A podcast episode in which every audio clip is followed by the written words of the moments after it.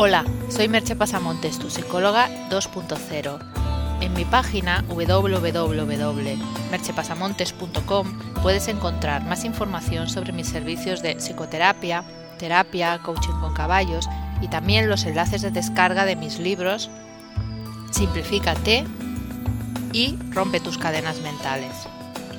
El podcast de hoy lleva por título ¿Está el pesimismo relacionado con el miedo? Para contestar a la pregunta del título, lo primero que hemos de hacer es entender lo que es ser pesimistas y sus bases biológicas. La predisposición al pesimismo sería, además del hecho de ser una persona con tendencia a estar triste y algo ansiosa, el hecho de mostrarse recelosos ante el futuro, tener un cierto estado de alerta ante los peligros que pudieran acontecer y permanecer bastante atentos a lo que podría ir mal. Por el contrario, la predisposición al optimismo la encontraríamos en personas alegres y felices, que tienen esperanza en el futuro, un convencimiento de que las cosas van a salir bien y una fe incrementable en el hecho de que si algo sale mal podrían lidiar con ello. Es posible que muchas personas se encuentren en un estado intermedio en el que son moderadamente optimistas o moderadamente pesimistas. Pero, ¿hay algún motivo lógico para mostrar una tendencia al pesimismo? Porque escuchada la explicación, parece que valdría la pena ser optimista y disfrutar más de la vida. Pero las cosas, obviamente, no son tan sencillas, y eso es en gran parte por el funcionamiento de nuestro cerebro. Una de las funciones primordiales de nuestros cerebros desde millones de años atrás ha sido el hecho de hacernos sobrevivir, y para conseguirlo se desarrolló un sistema de alarma rápido y eficaz. Ese sistema está ubicado en la amígdala cerebral, que ya os comenté en alguna ocasión lo que era, y se activa ante la mínima señal de peligro. La amígdala envía múltiples, conexiones hacia el córtex cerebral y recibe a su vez conexiones del córtex.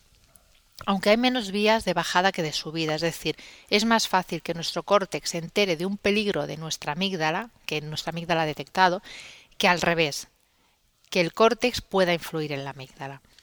Para que nos hagamos una idea de cómo de mínima puede ser la señal que activa la amígdala, Hemos de pensar que se ha visto en algunos experimentos que una imagen de una cara asustada, proyectada durante milisegundos, o sea, con un tiempo que no es suficiente para captarla conscientemente, activa nuestra amígdala, es decir, nuestras señales de alarma. Y esto ocurre incluso cuando la persona no es consciente de ello. Dicho en palabras sencillas, nuestro cerebro siente el miedo incluso sin que nosotros nos demos cuenta de ello. No necesita que nos demos cuenta para sentir miedo. Hemos de pensar además que nuestro cerebro de emergencia está permanentemente activo y prioriza la información que está relacionada con algún tipo de peligro. Esto implica que de alguna manera tengamos a nuestro cerebro permanentemente rastreando el entorno en busca de peligros potenciales.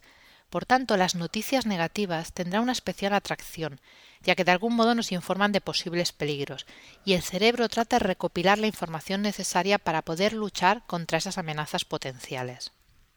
Es obvio que esta no es la única explicación de por qué alguien es pesimista y otro es optimista. Hay otras partes del cerebro implicada, genes, influirá la educación, las vivencias, el carácter de cada uno y más cosas. No somos seres predeterminados por la biología pero tenerla en consideración nos puede ayudar a entender por qué se produce esa tendencia a fijarnos en lo negativo, o por qué nos sentimos asustados en situaciones que nuestra lógica nos dice que no sería necesario estarlo. Pero ¿qué podemos hacer? A partir de este conocimiento de cómo funcionamos, podemos empezar a introducir pequeños y sutiles cambios que nos ayuden a que esos miedos que surgen de una manera natural no nos paralicen. Es posible que en el mismo momento en que sucede el hecho, la amígdala nos haga sentir miedo, pero nuestro córtex puede entender que en realidad no existe ningún peligro. Eso no quiere decir que se nos vaya a ir el miedo, pero podemos saber a qué se debe. Podemos actuar en ese momento en el plano físico aprendiendo a relajarnos, visualizando, eh, aprendiendo a hacer visualizaciones positivas o meditando meditando no en el mismo momento en que sucede el peligro, obviamente, sino aprendiendo a meditar para luego aprender a entrar en ese estado de manera fácil. Y en el plano mental, dándonos una contrapartida de pensamientos que nos lleven a seguir el curso de acción a pesar del miedo o de las dudas.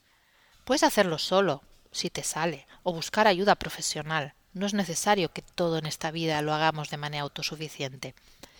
Porque la mayoría de las veces es mucho más fácil hacer esos cambios con ayuda externa.